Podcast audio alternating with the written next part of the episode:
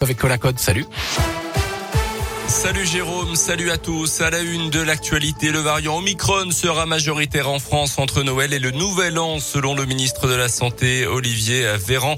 On devrait atteindre, voire dépasser les 100 000 cas de Covid supplémentaires par jour d'ici la fin du mois.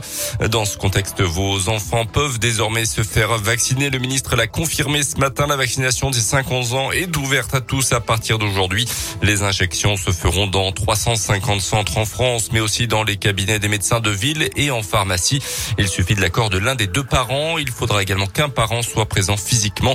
Euh, vaccination qui n'est pas obligatoire pour l'instant. Notez que la campagne de rappel ne sera pas étendue pour l'instant aux ados de 12 à 17 ans. Le maire de Lyon, Grégory Doucet, a par ailleurs annoncé cet après-midi avoir été testé positif au Covid à son tour.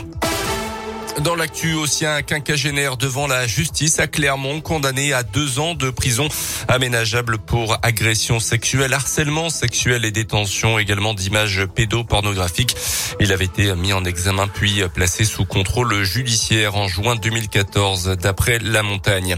Un maire de la Loire envoyé devant la justice. Le maire de Saint-Juan, Chevalet, près de Rouen, est poursuivi pour dénonciation calomnieuse et conduite en état d'ivresse. Il avait déposé plainte le 5 décembre à sa sortie du service des urgences, affirmant avoir été blessé lors d'une altercation avec un groupe de jeunes dans sa commune. Agression qui aurait été tout simplement inventée alors qu'il était en état d'ébriété. Version que conteste en tout cas son avocat. Son client sera jugé au mois de mai prochain. C'est malheureusement le grand classique à l'approche des fêtes de fin d'année, les vols de denrées alimentaires. Et cette fois, la victime est une association de Villerever-sur dans l'Ain à une vingtaine de kilomètres de Bourg-en-Bresse.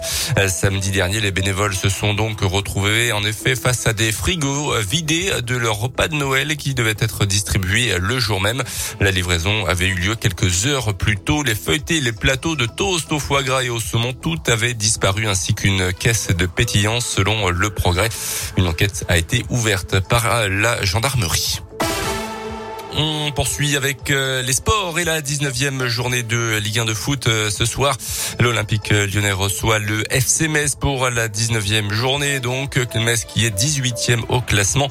Dans les autres clubs de la région, le Clermont Foot jouera à domicile ce soir contre Strasbourg. Saint-Etienne affrontera Nantes à Geoffroy Guichard là encore à domicile. Ça sera le premier match en Ligue 1 du nouvel entraîneur des Verts Pascal Duprat avec la SS donc Pascal Duprat qui vient de prendre la place de Claude Puel sur le banc stéphanois d'envoi de ces matchs à 21h. Et puis en basket, un nouveau revers pour la Gielbourg.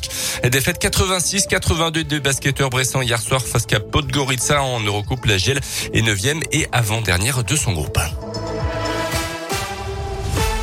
Merci beaucoup Colin.